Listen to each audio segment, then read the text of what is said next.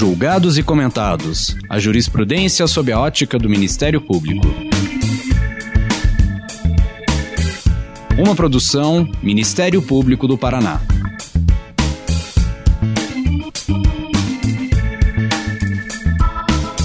Olá, estamos começando mais um episódio do Julgados e Comentados. Eu sou Eduardo Cambi e hoje abordaremos as recentes modificações aplicadas à Lei de Improbidade Administrativa. Para tanto, contamos com a participação de Emerson Garcia, promotor de justiça do Ministério Público do Rio de Janeiro. Nesse episódio, vamos conversar sobre as mudanças trazidas na Lei de Improbidade Administrativa pela Lei 14.230 de 2021 no que se refere às sanções aos agentes públicos em atos de improvidade administrativa. Quais as consequências práticas dessas alterações para a atuação do Ministério Público? Como ficam os pontos controversos frente à constitucionalidade dessas alterações? As tipologias, as sanções e as formas de consensualidade expressas na nova lei também serão debatidas nesse episódio. Emerson, muito obrigado por aceitar o nosso convite. Seja muito bem-vindo. Você já é bastante conhecido do público em geral, mas seria importante para aqueles que ainda não te conhecem falar um pouco da sua trajetória profissional e acadêmica. Professor Eduardo Câmbio, é sempre um prazer uma honra participar de mais uma iniciativa do Ministério Público do Paraná. É, eu sou promotor de justiça no Rio de Janeiro, consultor jurídico da Procuradoria-Geral de Justiça, doutor e mestre em ciências jurídicas pela Universidade de Lisboa, Estou aqui para tentar colaborar com o debate em torno das modificações introduzidas pela Lei 14.230 de 2021, que foram intensas e viscerais, não sendo exagero afirmar que hoje temos uma nova lei de improbidade administrativa. Emerson, vamos começar então explicando para o grande público quais foram as mudanças estruturais trazidas por esta Lei 14.230 de 2021. O primeiro passo para nós compreendermos a, dimensão das alterações promovidas é identificar a origem de toda essa modificação introduzida na Lei, 14, na lei 8.429. A Lei 14.230 surgiu a partir do PL 10.887, que foi apresentado em 2018. E esse PL 10.887 surgiu a partir de um anteprojeto da Comissão de Juristas instituída na Câmara dos Deputados, essa comissão foi presidida pelo Mauro Campbell, ministro Mauro Campbell, e eu tive o prazer e a honra de participar, junto com outros valorosos integrantes da, da advocacia, do Ministério Público, da magistratura, e nós debatemos aquilo que se deveria alterar na Lei 8.429 à época. Na nossa concepção original do anteprojeto que deu origem ao PL 10.887, no texto da comissão, o objetivo era introduzir modificações já sedimentadas no âmbito da jurisprudência do Superior Tribunal de Justiça, de modo a facilitar a compreensão da lei, fazendo com que o seu texto efetivamente refletisse a forma como ele se projetava na realidade. Então, nós absorvemos na nossa na nossa estrutura textual todas as modificações jurisprudenciais que, com o passar do tempo, foi se introduzindo na, no texto estático da Lei 8.429, a forma de compreendê-lo, de como ele deveria se projetar na realidade. E naquela ocasião, nós previmos quatro alterações muito importantes. Uma delas eu fui vencido no âmbito da comissão, mas me parecia plenamente defensável à luz do direito sancionador em geral. Nós tivemos a supressão da culpa no artigo 10, havia uma dificuldade muito grande para se justificar os atos culposos, e isso no âmbito da própria jurisprudência do Superior Tribunal de Justiça, principalmente em se tratando de culpa grave, já que não seria qualquer culpa que justificaria a incidência da tipologia do artigo 10, que causava danos ao patrimônio público. Então, houve a supressão da culpa. Eu fui vencido nessa votação, mas me parecia plenamente razoável a medida, Houve o fim da fase prévia do artigo 17. Essa fase prévia, como vocês sabem, exige que o Ministério Público ou a Fazenda Pública à época, que tinha legitimidade ao ajuizar a ação, o juiz desse oportunidade aos demandados para apresentar uma manifestação preliminar, só posteriormente ele receberia a inicial e determinaria a citação. Muitos, com razão, identificavam uma inversão. Na verdade, a citação foi o primeiro ato, que a lei chamava de notificação, chamando o demandado para a relação processual. E o segundo ato seria em si a notificação, que ele complementaria a resposta inicial, mas a lei chamava de notificação e citação. Essa fase prévia, ela traía no tempo a relação processual, de acordo com pesquisas realizadas, muitas vezes em um, dois anos, só para a relação processual começar, para nós termos ali a efetiva resposta. Então, nós tínhamos o ajuizamento da ação, a fase prévia e o recebimento com efetiva citação. Isso dilatava a relação processual. Então, foi iniciativa da comissão suprimir essa fase prévia.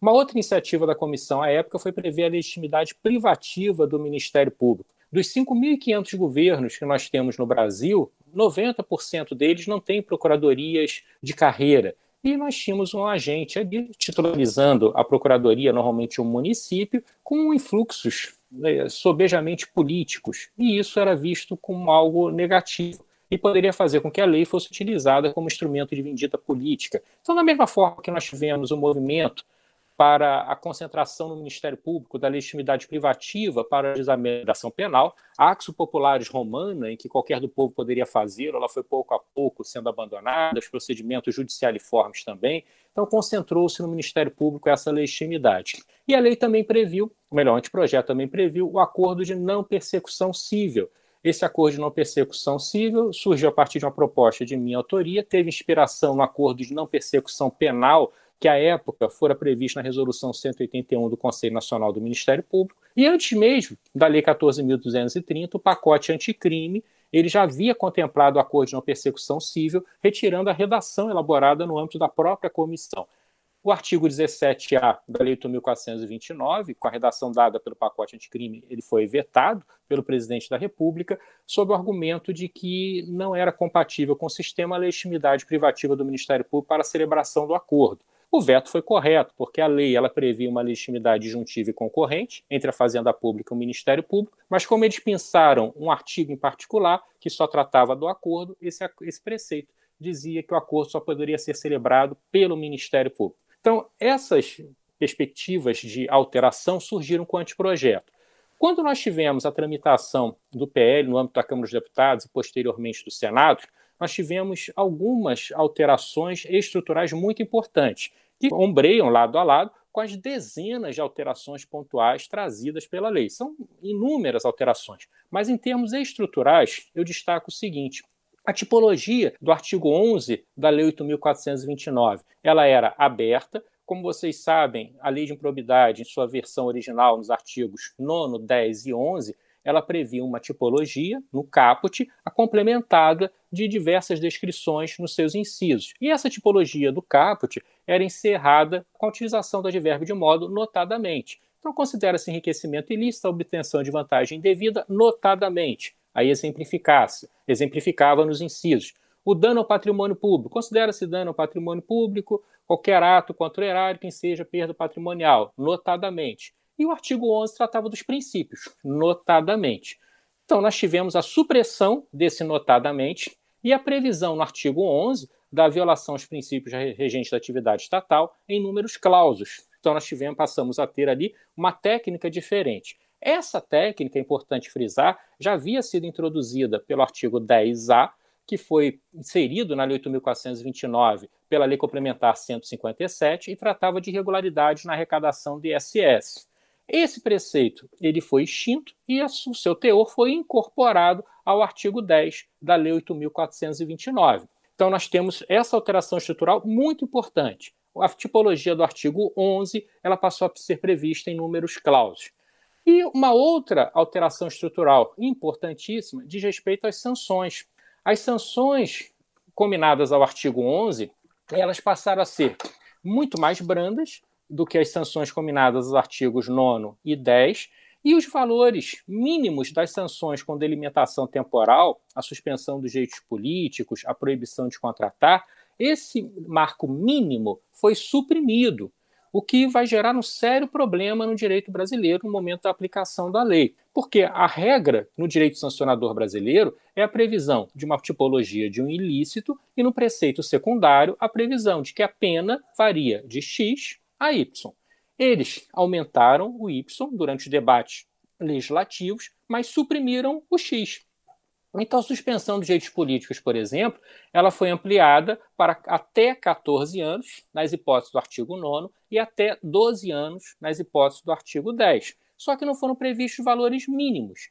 Então, o ônus argumentativo de um magistrado, no momento de aplicar essas sanções foi sobejamente ampliado. Ele vai ter que ter uma justificativa muito idônea a cada passo que ele der na restrição à esfera jurídica individual.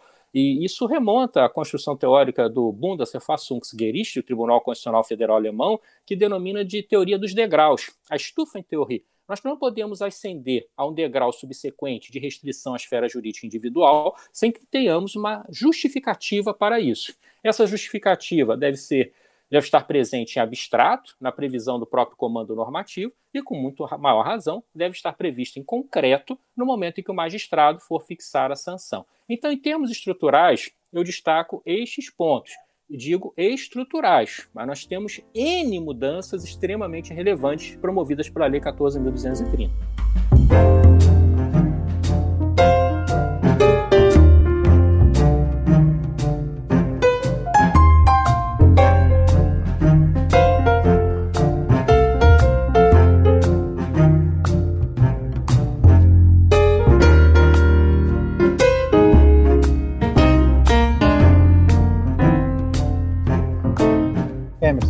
começam a surgir várias doutrinas e inclusive ações no Supremo Tribunal Federal questionando a constitucionalidade destas alterações. O que você poderia dizer nessas leituras que você tem feito a respeito da constitucionalidade ou não das ou de algumas dessas alterações principais que você percebe na lei de improbidade administrativa?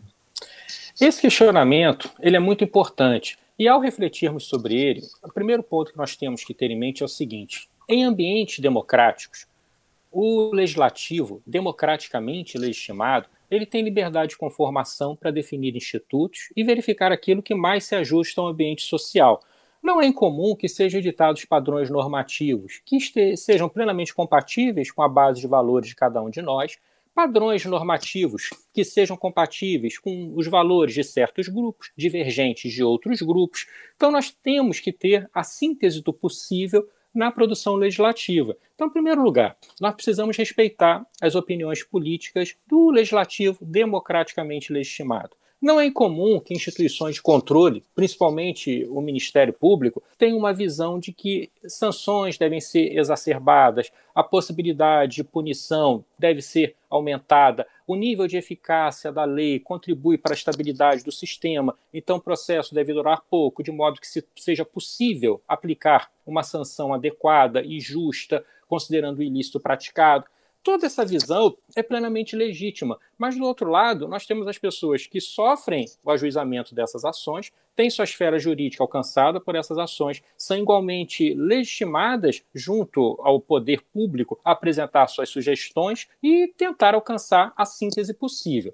Então, mas a síntese possível em termos de produção legislativa, ela deve estar necessariamente em harmonia com a ordem constitucional. Então, nós temos que respeitar as opções políticas do legislador e, por outro lado, analisar se essas opções políticas passam pela peneira oferecida por nossa ordem constitucional. Então, essa é uma visão inicial que nós precisamos ter. Partindo dessa visão inicial, a, a, minha concepção a respeito da Lei 14.230 é muito simples e é melhor eu falá-la em linhas gerais do que tentar explicá-la no varejo de cada um dos seus preceitos. Em linhas gerais, a concepção é a seguinte: o artigo 37, parágrafo 4 da nossa Constituição, previu um ilícito, denominado de improbidade administrativa, e também previu que o legislador infraconstitucional, no auge da sua liberdade de conformação, iria delinear esse instituto, iria prever sujeitos, tipologia, sanções, procedimento e etc. Ao regulamentar esse preceito, o legislador editou a Lei 8.429 de 1992. Ela passou a dispor sobre os atos de improbidade,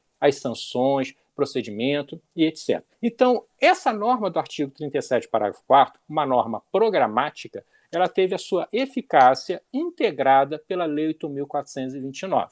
Isso significa dizer que, se a Lei 8.429 for revogada, a norma que a revogar vai estar retirando a eficácia do artigo 37, parágrafo 4 da nossa Constituição, porque a eficácia dele foi integrada pela Lei 8.429. É o que, no âmbito dos direitos prestacionais, se denomina de vedação ao retrocesso social. A vedação ao retrocesso social nada mais é que a impossibilidade de se retirar a eficácia, de modo indireto, de um comando constitucional que foi regulamentado pela legislação infraconstitucional. Então, se a Lei 8.429, por exemplo, fosse revogada, a norma que a revogou seria inconstitucional por estar retirando a eficácia da lei do artigo 37, parágrafo 4 da nossa Constituição. Naquilo que a Lei 14.230 não revogou a Lei 8.429, mas inviabilizou a sua aplicação, nós vamos ter a sua inconstitucionalidade por incompatibilidade com o artigo 37, parágrafo 4. Então vamos analisar um exemplo. Na realidade brasileira, nós temos aqui a impossibilidade de uma relação processual findar em quatro anos, é uma impossibilidade fática. Então, nós temos uma regra de prescrição intercorrente, que foi introduzida pela Lei 14.230, dispondo que a relação processual deve findar em quatro anos. Não propriamente a relação processual, mas os marcos interruptivos ali para a prescrição intercorrente começam pelo ajuizamento da ação e depois ele só se interrompe a prescrição a partir de condenações. Então, se o Ministério Público tiver um revés em qualquer fase da relação processual, se houver uma absolvição em primeira instância, não há tempo hábil para reverter, porque a absolvição não interrompe a prescrição. Se houver uma absolvição no Tribunal de Justiça no Tribunal Regional Federal, ela não interrompe a prescrição. Então não há tempo hábil para reverter até o Superior Tribunal de Justiça. Então, esse tipo de previsão, ela parece retirar a possibilidade de se atribuir eficácia ao artigo 37, parágrafo 4 Porque apesar de ter sido estabelecido um prazo de prescricional de quatro anos, não foi estabelecida sequer a prioridade de tramitação.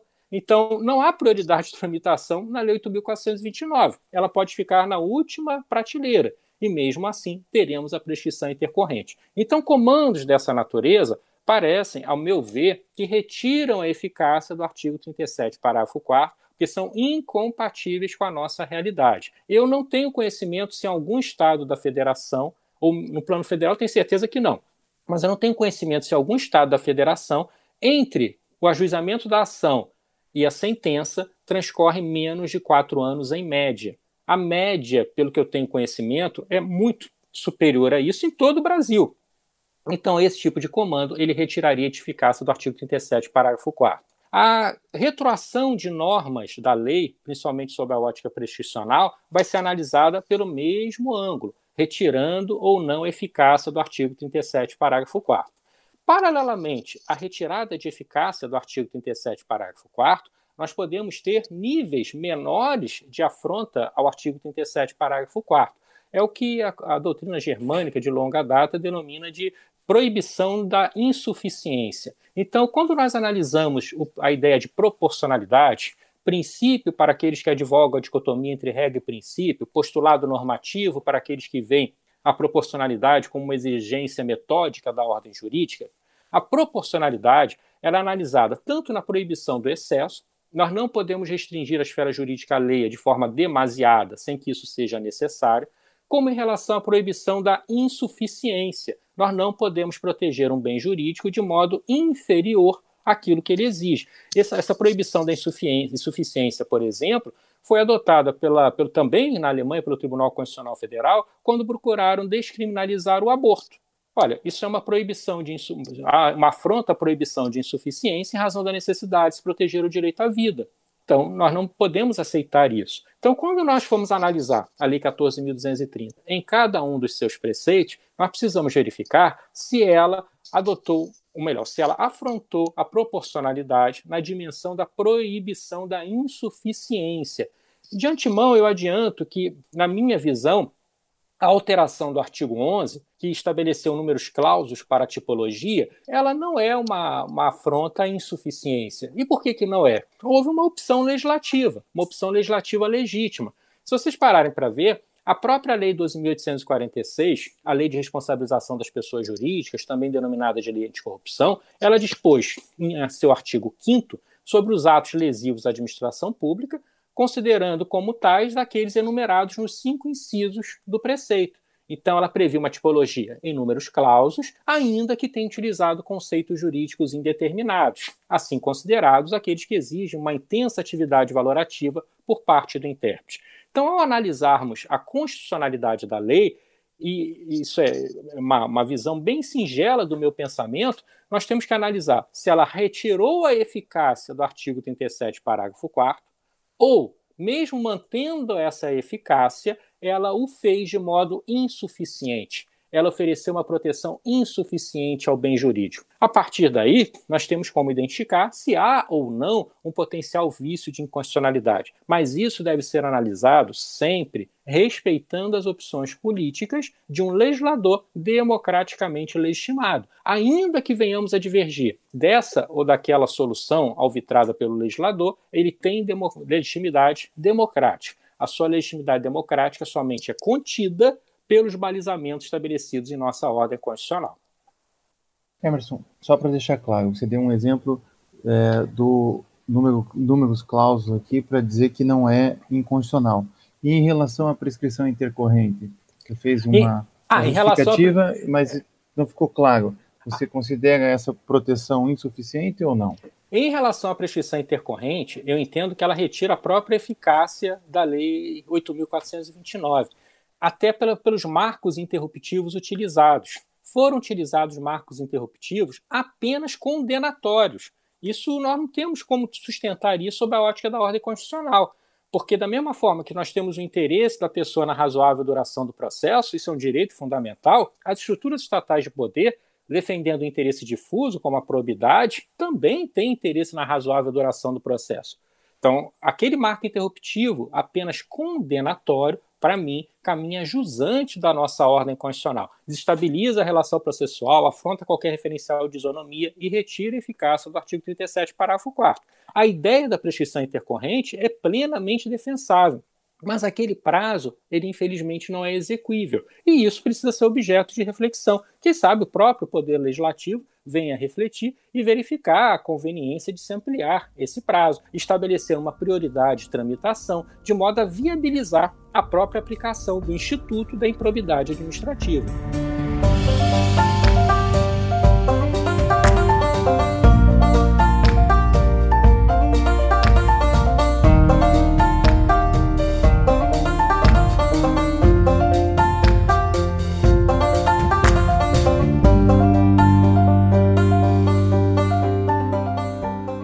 Tema importante é quando se estuda a improbidade administrativa se relaciona esta lei com o direito administrativo sancionador, a questão da prescrição retroativa, por exemplo.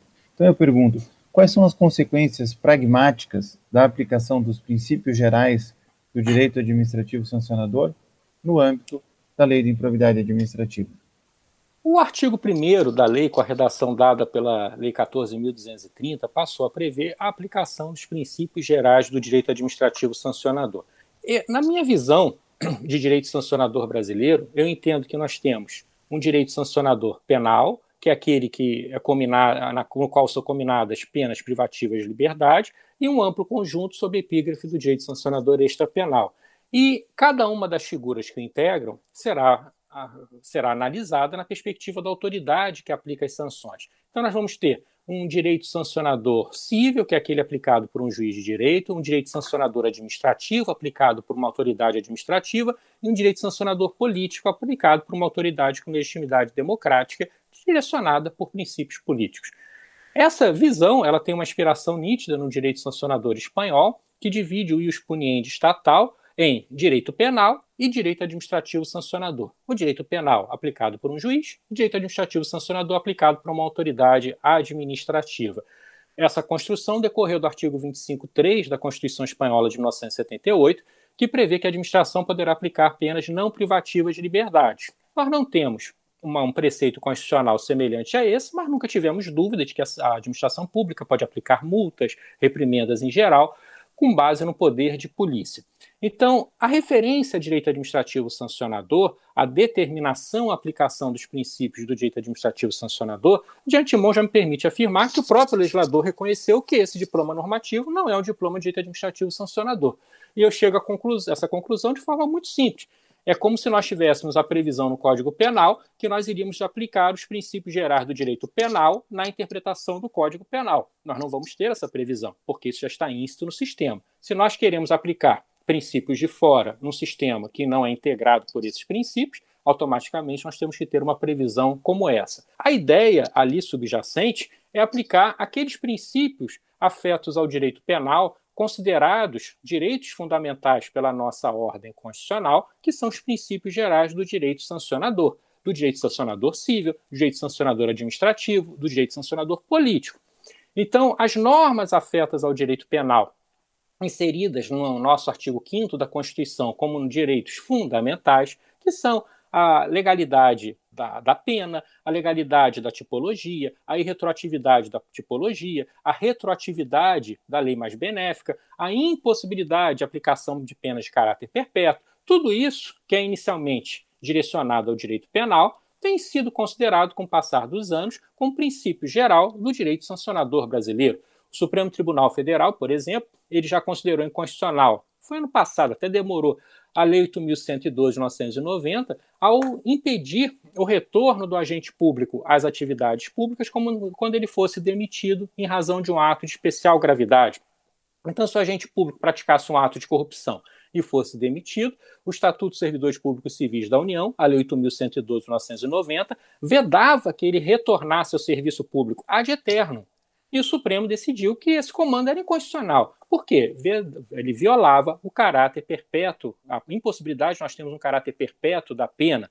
Então ele fez o quê? Aplicou aquela norma afeta ao direito penal como um princípio geral do direito sancionador, utilizando o método de, de generalização crescente, então Augusto Delvecchio, e a partir desse princípio geral do direito sancionador, ele aplicou na Lei 8.112. Então, ainda que não houvesse esse comando, nós continuaríamos a ter a aplicação desses princípios gerais do direito sancionador de estatura penal no âmbito da Lei 8.429, da mesma forma que eles foram aplicados na Lei 8.112, sem que houvesse um comando como esse. Ah, aplica-se aqui os princípios gerais do direito administrativo sancional. Não precisa, porque o sistema funciona assim. Só que no momento em que nós temos a incidência desses princípios gerais, que já decorreriam do sistema, nós passamos a ter reflexões em torno da própria retroatividade da aplicação da lei a fatos anteriores à sua vigência.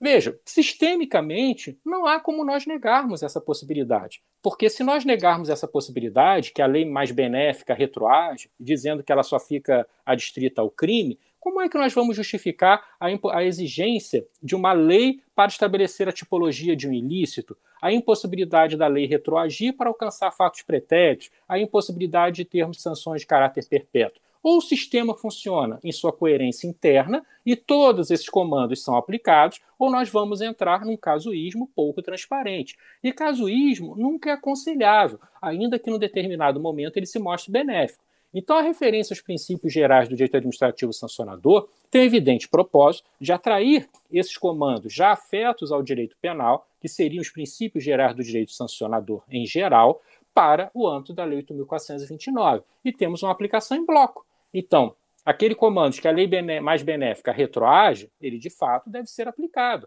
A lei precisa alcançar os fatos anteriores a ela por força do artigo 5 da nossa Constituição, sim. Mas aí nós vamos ter um outro fator. Para que a lei o faça, ela precisa estar em harmonia com a ordem constitucional. E para ela estar em harmonia com a ordem constitucional, nós vamos ter que analisar o preceito que entendemos que deve retroagir na luz da perspectiva se ele retira ou não eficácia do artigo 37, parágrafo 4 da Constituição, ou, mesmo que ele não retire eficácia, se ele estabelece uma proibição deficiente. Se ele estabelecer a proibição deficiente, ele vai estar sujeito a um escrutínio estrito e por isso pode identificar a sua incompatibilidade com a ordem constitucional. Emerson, vamos voltar para a questão da tipologia das sanções, né? as principais alterações trazidas pela lei. Até porque a lei agora diz especificamente que o dolo tem que ser específico e, e não genérico. E também diz que o Ministério Público não pode escolher, como fazia antes, aplicar o 9 e o 10 e, de repente, o 11, como fazíamos antes. Como é que fica é, essa nova dinâmica trazida pela lei e, eventualmente, alguns tratados de direito internacional que o Brasil assumiu, como o de Mérida, de Palermo, se ficam afetados por essa dificuldade que se terá a partir de agora, a princípio, de se sancionar a improvidade administrativa.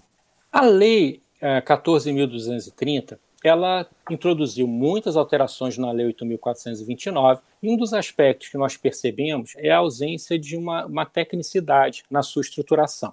Vamos iniciar aqui a referência ao dolo.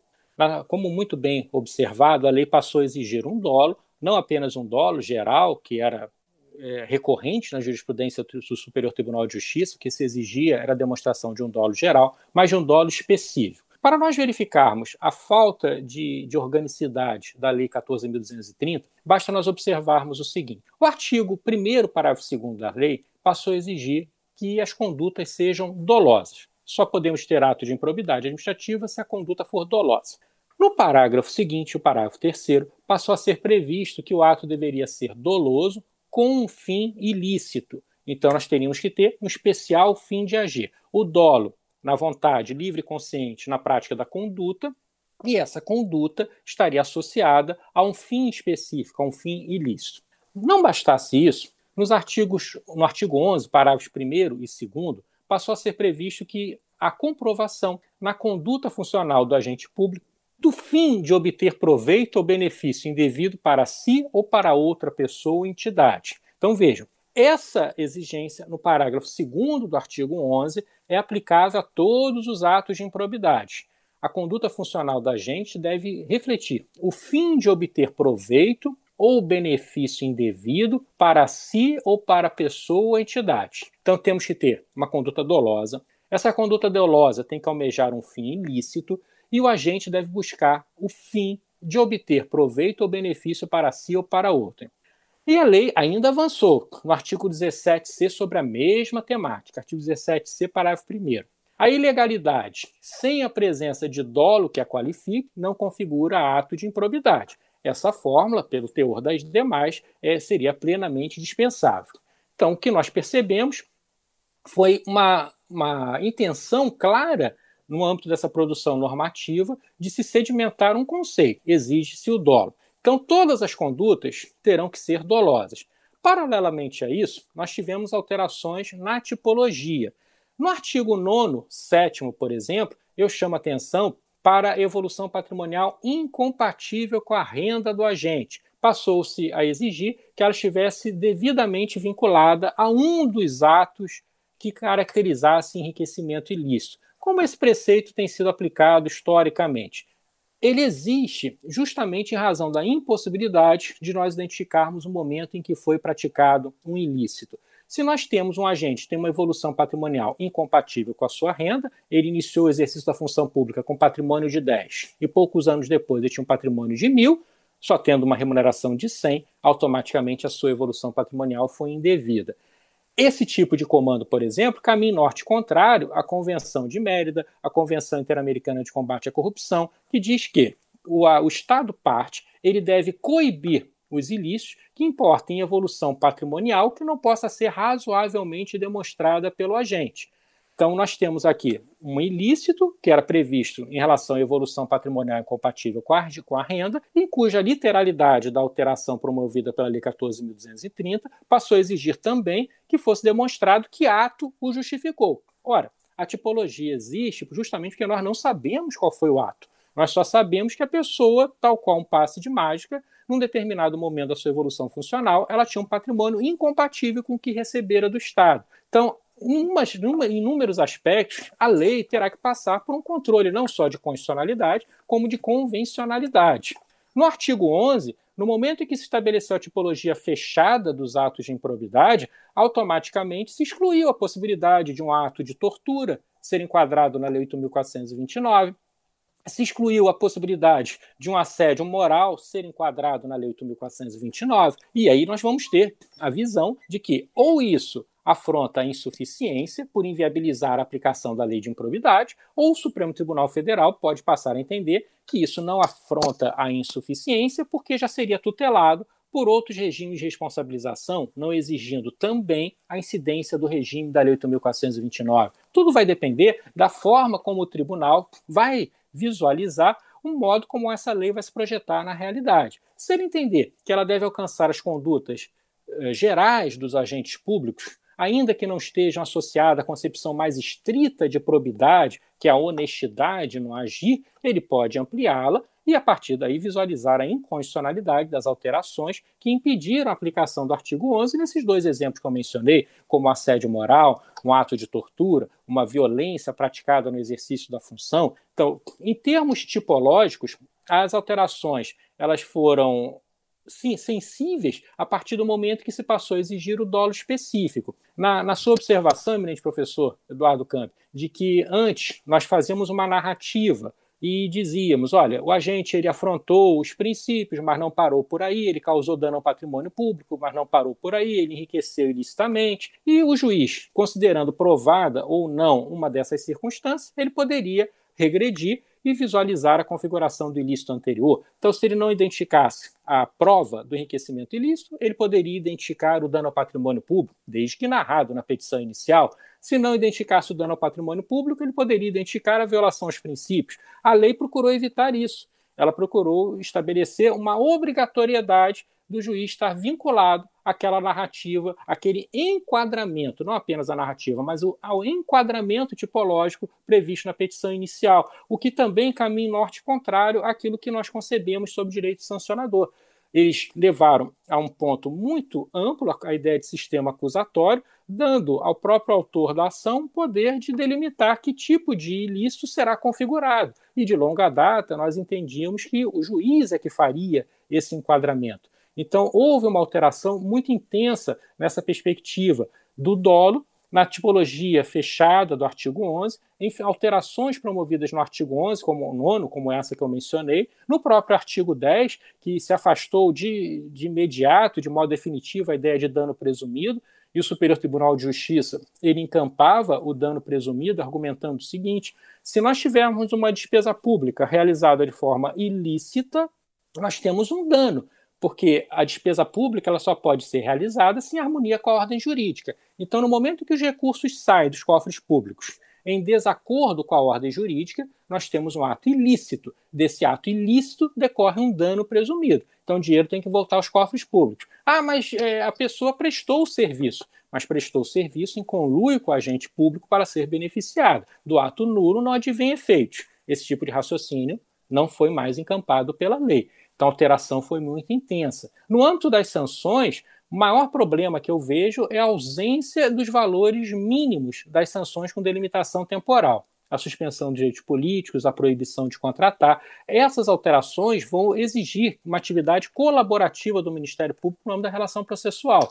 Ele vai ter que, em suas alegações, argumentar com o juiz qual é a sanção mínima que ele entende que deva ser aplicada, oferecendo pautas argumentativas ao magistrado para o magistrado conseguir construir uma sanção. Porque vejam, qual é a função de se estabelecer uma sanção suspensão de direitos políticos de até 14 anos se não é estabelecido o patamar mínimo. A, a dificuldade argumentativa para o magistrado será imensa a cada período que ele passe a percorrer para avançar. E, e a, não é exagero afirmar que, apesar do aumento dos valores máximos, dificilmente nós teremos uma condenação alcançando o valor mínimo previsto antes da alteração. Dificilmente. Os valores mínimos eram 8 a 10 anos para enriquecimento ilícito, 5 a 8 anos para dano ao patrimônio público, 3 a 5 anos para violação aos princípios. Dificilmente um magistrado vai aplicar os valores mínimos previstos anteriormente, antes da alteração, porque ele não tem mais uma, um alicerce, ele vai começar do zero. Quando ele começa do zero, a tendência é que ele chegue no mínimo e nem se aproxime do máximo. Então, as alterações, tanto em termos de tipologia como de sanções, foram muito intensas. Foram alterações que vão ter que exigir uma alteração de, do, do modus operandi do Ministério Público, modo de enxergar a lei, principalmente a partir do elemento subjetivo do agir, que agora é o dolo específico.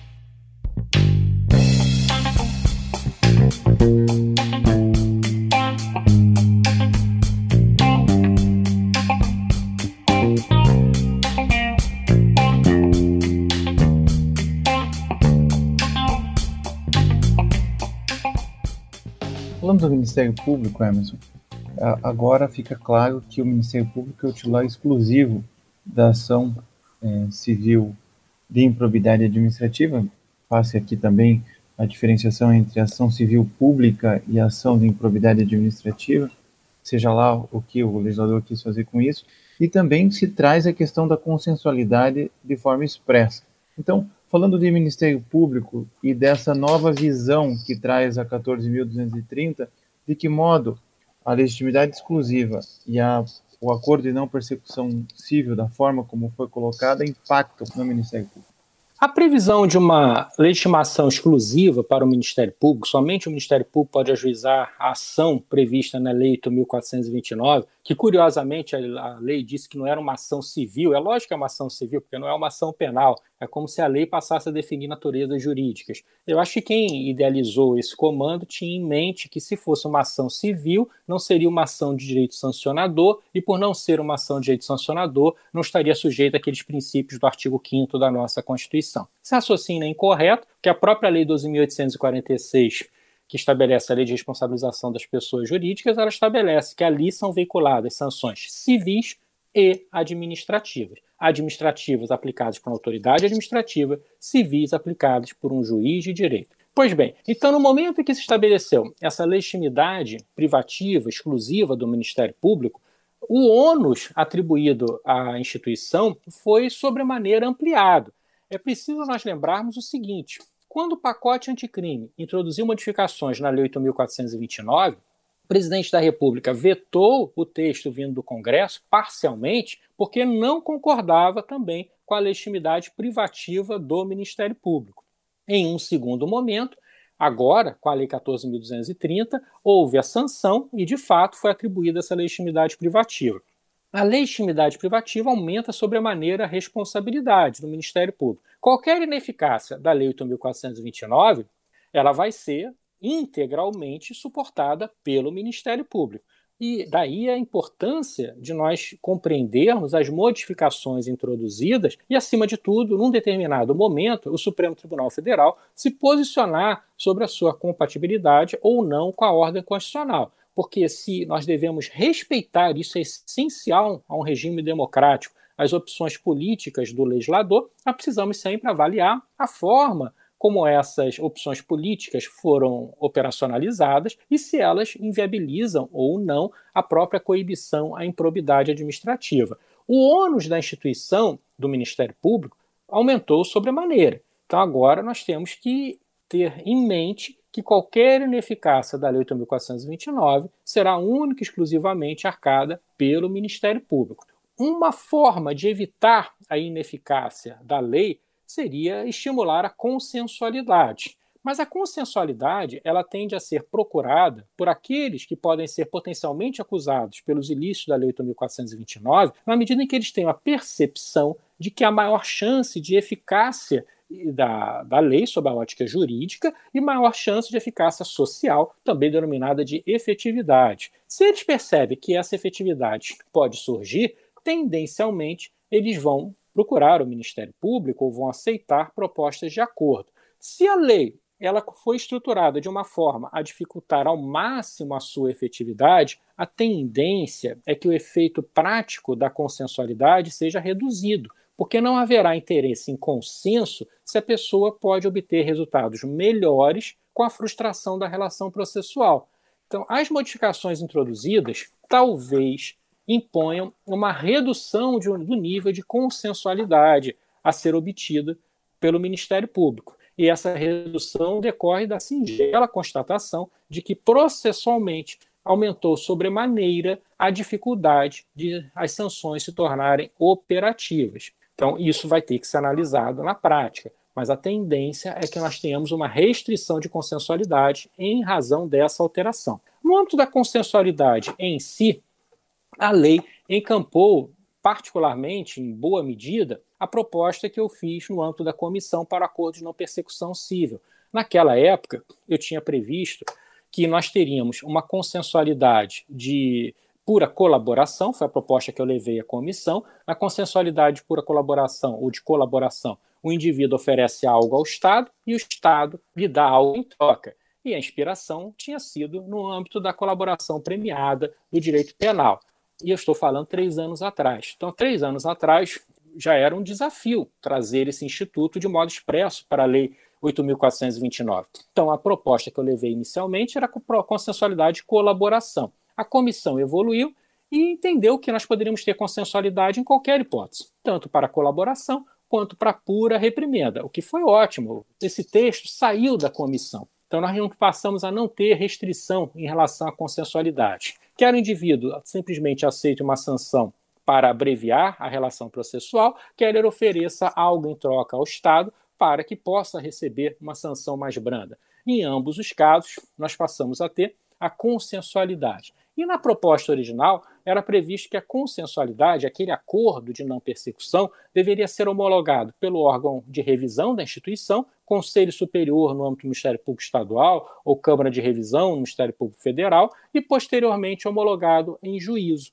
Essa sistemática foi incorporada pelo pacote anticrime, mas ela estava descrita no mesmo preceito que previa a legitimidade privativa do Ministério Público. Ele foi vetado. Mesmo com o veto, eu entendia que o artigo 17 da Lei 8.429, ao prever o acordo de não persecução civil, ele deveria estar sujeito à homologação judicial. Por quê? Porque entre as sanções combinadas na Lei 8.429 estava a sanção de suspensão dos direitos políticos. Sanção de suspensão dos direitos políticos, ela só pode ser aplicada por autoridade jurisdicional. Ainda que nós transacionássemos sanções outras, como a multa ou a proibição de contratar, o só fato daquela sanção estar combinada já seria suficiente para que o sistema exigisse a participação judicial, aqui ainda que naquele caso concreto ela não fosse aplicada. Então, esse, essa parte do preceito, ou melhor, esse preceito, artigo 17A, foi vetado, e com a modificação introduzida pela Lei 14.230, essa sistemática voltou a constar de modo expresso. Então, hoje passou a ser exigida a homologação judicial e aprovação do órgão de controle interno, mas apenas em relação aos acordos pré-processuais. Nos acordos pré-processuais, nós temos pré-processo por ato de improbidade, pré-ajuizamento da ação, nós temos a homologação do órgão interno de revisão e homologação judicial. Uma vez ajuizada a ação, aquele controle realizado pelo Conselho Superior pela Câmara de Revisão é afastado na minha proposta, eu previa esse controle para nós resguardarmos a unidade da instituição e só teremos a homologação judicial. Então, na sistemática atual, nós temos essa previsão. O curioso é que na proposta original era previsto que, além do ressarcimento do dano e da perda de bens ou valores, deveria constar do acordo, no mínimo, a multa. E o objetivo era render homenagem à jurisprudência do Superior Tribunal de Justiça, no sentido de que nenhuma ação de improbidade poderia chegar ao fim sem aplicação de alguma sanção, porque reparação do dano e perda de bens ou valores, ontologicamente, não são verdadeiras sanções.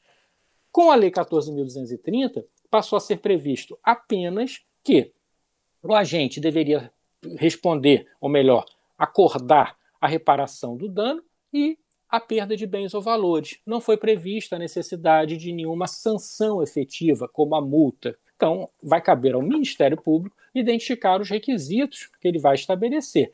Eu aconselharia a previsão de alguma sanção, nem que seja de multa, porque senão nós vamos ter um ato de improbidade cuja consequência será retorno ao status quo, sem nenhuma redução na esfera jurídica do agente. Esse tipo de previsão ele pode ser plenamente justificável numa consensualidade colaboração. Em outras palavras, nós estamos realizando uma grande investigação, um dos participantes do ilícito anui em colaborar com o Ministério Público, então, para esse, parece plenamente razoável acordar a perda de bens ou valores, a reparação do dano.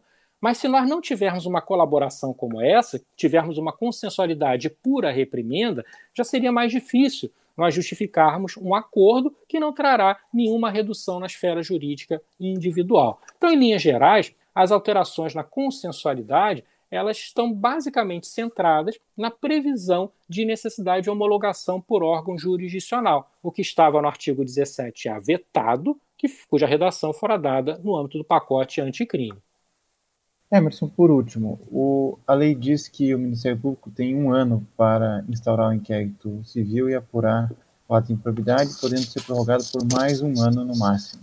Né? Como é que você vê essa regra, é, especialmente porque, às vezes, há um conjunto de pessoas que estão envolvidas nesse, nessa prática ilícita e isso demanda uma série de investigações que perpassam esse tempo exigido na lei. Como é que ficaria a atuação do Ministério Público nesses casos?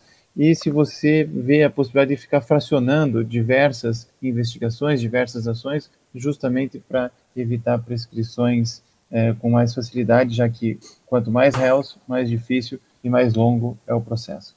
Essa previsão, desde o início das discussões em torno dela no âmbito da Câmara dos Deputados, foi a que mais me, me, me causou preocupação.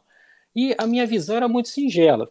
Se nós temos um prazo prescricional, o prazo prescricional foi unificado em oito anos, e paralelamente estabelecemos um prazo de investigação de dois anos, um prorrogado por, prorrogável por mais um, das duas, uma. Ou nós vamos estabelecer uma conexão existencial entre o lapso prescricional e aquele período de investigação, de modo que sejam gêmeos siameses, e a prescrição de oito anos, na verdade, passaria a se tornar de dois anos.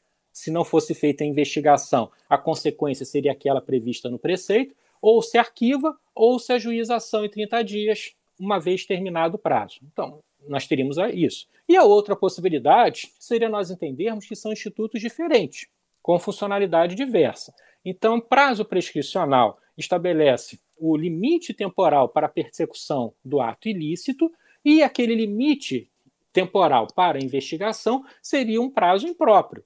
O prazo impróprio é aquele que, uma vez inobservado, não gera consequências processuais e não gera consequências para o direito material. Pode, eventualmente, em se tratando de agente público, gerar consequências disciplinares, mas não para o processo e não para o direito material. Eu inclino-me pela coerência do sistema para visualizar esse prazo como prazo impróprio. Isso significa dizer que ele não está conectado ao prazo de prescrição. Então a investigação é instaurada, prorroga-se uma vez, e se o agente não conseguir concluir a investigação, o que é o mais comum de todos, é, a possibilidade mais comum é essa, em muitas situações, nenhuma perícia em um ano nós iremos obter. Há inclusive previsão de que, se for celebrado um acordo, deve ouvir o Tribunal de Contas, que ele vai ser ouvido em 90 dias. Então, é mais uma situação que pode postergar uma investigação. Se nós não entendermos dessa maneira, nós teríamos frustrada a possibilidade de aplicação da Lei 8.429. Nós vamos ter um sentido útil e um sentido absurdo. Devemos aplicar, optar sempre pelo sentido útil. Então, o prazo de investigação ali para mim é um prazo impróprio. Esse prazo impróprio, uma vez inobservado, pode acarretar consequências disciplinares, não consequências sob o prisma da prescrição propriamente dita.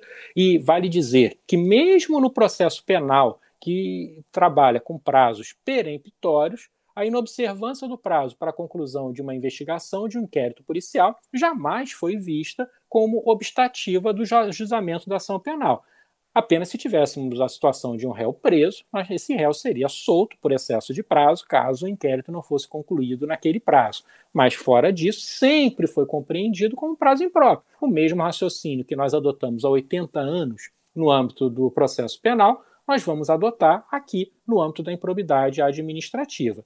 Então, é um prazo impróprio. Em relação à segmentação, é possível segmentá-las? Sim, podemos até segmentá-las, podemos ter várias investigações, mas nós não vamos afastar a constatação de que podemos estar perante situações conexas, em que haja uma, uma íntima ligação entre todas, entre todas. E isso pode gerar até uma situação de se perquirir da má-fé do Ministério Público no momento ali de investigar, estando, tendo várias fontes, melhor, frente de investigação, mas isso tem que ser analisado caso a caso. É possível termos uma segmentação dos inquéritos conforme a peculiaridade do objeto? É. Pode ser que tenhamos uma justificativa pela natureza dos fatos, pelo número de envolvidos. Isso é próprio até do processo judicial. Muitas vezes, apesar de termos a conexão, ocorre essa segmentação para tornar viável a apuração do ilícito. Mas precisamos sempre fundamentar, demonstrar para evitar que essa pecha de má-fé venha a nos ser atribuída.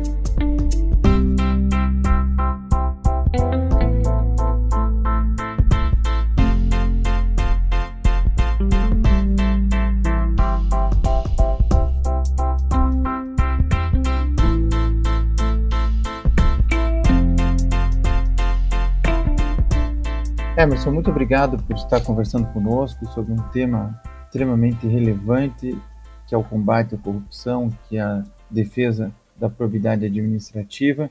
Você é sempre muito bem-vindo aqui no Julgados e Comentados. Olha, foi um grande prazer. Desejo longa vida aos julgados e comentados, um programa que presta relevante serviço à população brasileira, capitaneado pelo nosso professor Eduardo Cambi. Pode contar comigo, é sempre prazer e uma honra. Não se esqueça de curtir ou se inscrever em nossas redes sociais e assinar nosso podcast no aplicativo de sua preferência. Você também pode participar da elaboração dos julgados e comentados. Para sugerir um tema, encaminhar dúvidas ou comentários, envie para a gente no e-mail julgados e comentados mppr.mp.br ou pelas nossas redes sociais. Muito obrigado e até a próxima. Uma produção Ministério Público do Paraná.